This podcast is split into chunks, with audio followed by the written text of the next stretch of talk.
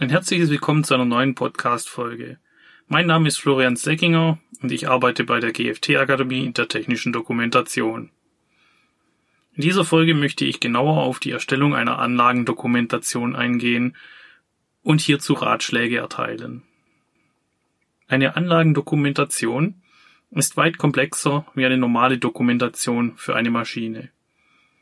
Der technische Redakteur muss sich beim Verfassen Gedanken machen, wie er die Struktur für die Betriebsanleitung aufbaut. Wie gliedert man am besten die Dokumentation, wenn diese mehrere tausend Seiten umfasst? Falls die Anleitung dann noch auf Papier ausgedruckt werden soll, wie legt man diese organisatorisch am besten ab? Sehr schnell umfasst die Dokumentation stapelweise Ordner voll mit Zeichnungen, Beschreibungen und Pläne. Das Ganze hört sich sehr zeit- und kostenintensiv an, um eine Anlagendokumentation zu erstellen. Natürlich benötigt eine gut ausgearbeitete Dokumentation eine Menge Zeit und auch Kosten. Schließlich soll die Anlage auch sicher betrieben werden können. Der Nutzer benötigt schließlich die Informationen zum Produkt und dessen Verwendung. Informationen sollen vom Leser schnell und sicher gefunden werden. Auch eine Anlagendokumentation soll nach diesem Gesichtspunkt aufgebaut sein. Die Tiefe der bereitgestellten Informationen entscheidet auch immer über die Qualität und Kostenfaktor der Anlagendokumentation. Welches Fachwissen besitzt die Zielgruppe? Was ist bezüglich Terminologie, Abkürzungen und Fachbegriffe in der Dokumentation zu beachten?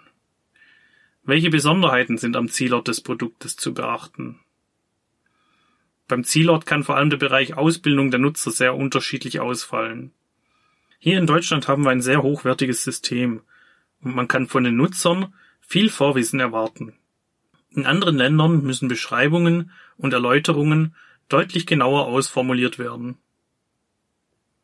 Da aktuell immer noch die Maschinenrichtlinie aus dem Jahr 2006 gültig ist, muss die Bereitstellung der Anleitung zur Anlage immer noch in Papierform stattfinden.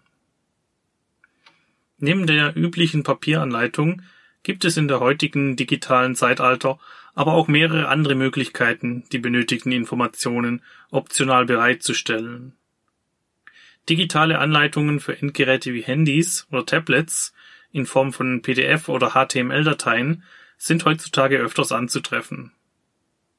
Aber nicht jedes Unternehmen ist natürlich bereit, diesen Mehraufwand für digitale Anleitungen zu tragen.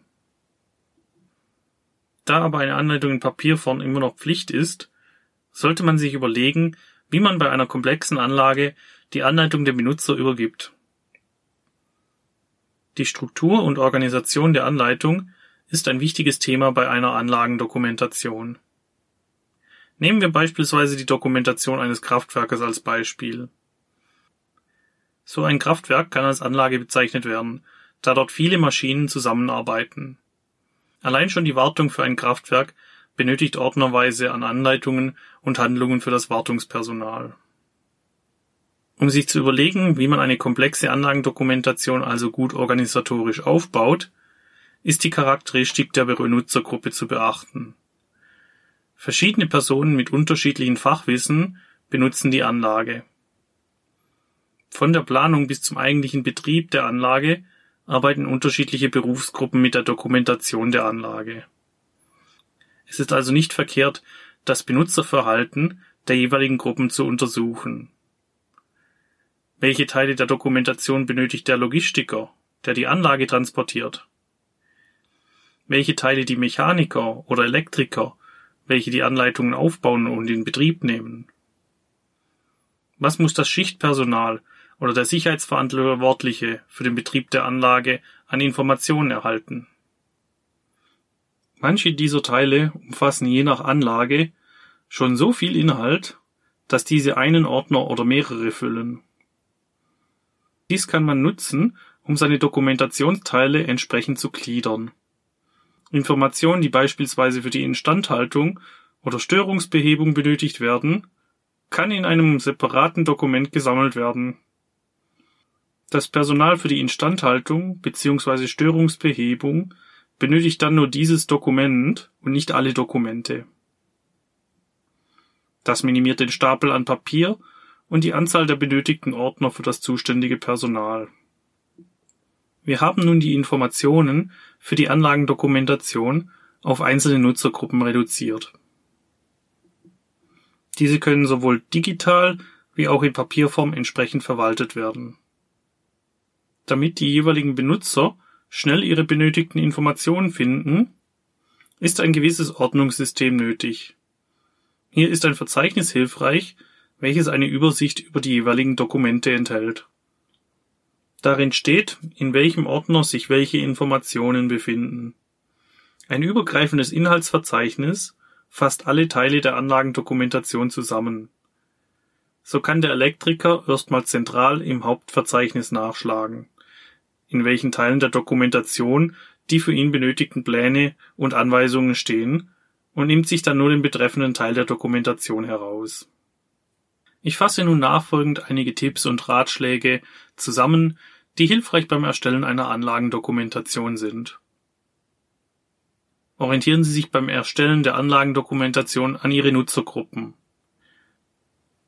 Schreiben Sie die Informationen für die jeweiligen Nutzergruppen verständlich zusammen. Alle Lebensphasen der Anlage beschreiben und in sinnvolle Teile aufgliedern, bezogen auf die Nutzergruppen. Wer benötigt welche Informationen zu Transport, Auspacken, Installieren, Inbetriebnahme der Anlage und so weiter. Zulieferdokumente entsprechende Nutzergruppen auch in die jeweiligen Abschnitte übersichtlich und leicht verständlich integrieren. Ein Kapitel einbauen, welches die Gliederung der Dokumente erläutert. Welche Teile der Dokumentation sind für die Nutzergruppen in welchen Dokumenten zu finden? Wichtig sind auch die Verzeichnisse für die Dokumentation. Dabei sind nicht nur die Inhaltsverzeichnis gemeint, auch Tabellen oder Abbildungsverzeichnisse, ein Index, Begriffs- und Abkürzungsverzeichnisse verbessern die Navigationsmöglichkeiten. Jeder Ordner sollte ein eigenes Inhaltsverzeichnis enthalten. Eine Zusammenfassung aller Inhaltsverzeichnisse kann in dem ersten Ordner abgelegt werden. Umfasst die Dokumentation der Anlage viele Ordner, ist es sinnvoll, auch die Kennzeichnung der Ordnerrücken wie Farbe, Merkmale der Beschriftung zu erläutern.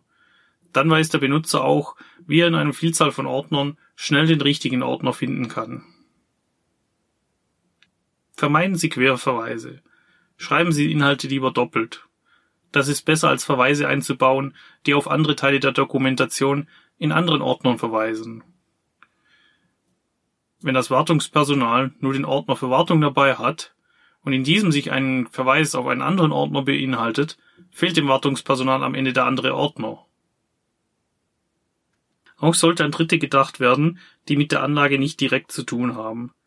Personen können beispielsweise die Halle, in der die Anlage läuft, nur durchqueren wollen, oder Kuriere bzw. Paketzusteller, welche an eine Person etwas liefern. Für diese sollten entsprechende Verhaltensregeln bzw. Hinweise zur Sicherheit außerhalb des Anlagenkomplexes parat stehen. Sinnvoll sind hierbei auch Betriebsanweisungen, die man dem Anlagenbetreiber bzw. Benutzer mitgeben kann. Diese können an den einzelnen Stationen angebracht werden. Neben wichtigen Punkten, die an dieser Station zu beachten sind, kann auch das Verhalten im Falle eines Notfalls erläutert werden.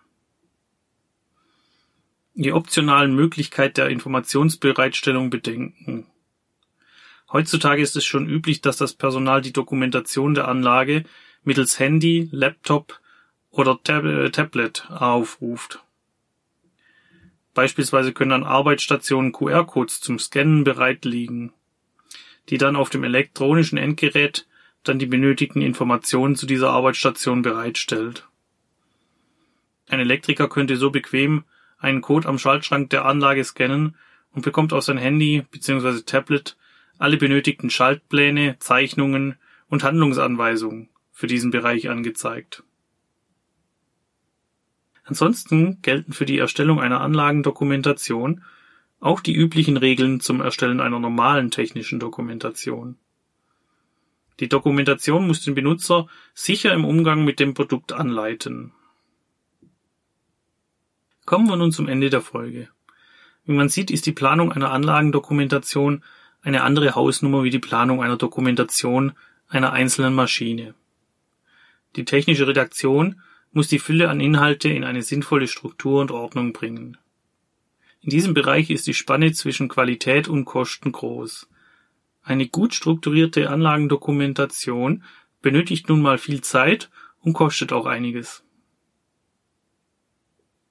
In der Realität wird häufig aber gerade bei der technischen Dokumentation gespart. In der nächsten Folge befasse ich mich mit einer weiteren Sonderform der technischen Dokumentation, die textlose Betriebsanleitung. Für weitere Informationen rund um die technische Dokumentation empfehle ich Ihnen zum Schluss dieser Folge noch einen Besuch auf unserer Webseite www.gft-akademie.de. Dort haben wir viele FAQs zum Thema Risikobeurteilung, technische Dokumentation und Betriebsanleitung gesammelt.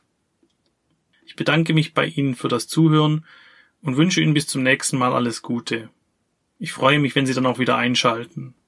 Auf ein baldiges Wiederhören.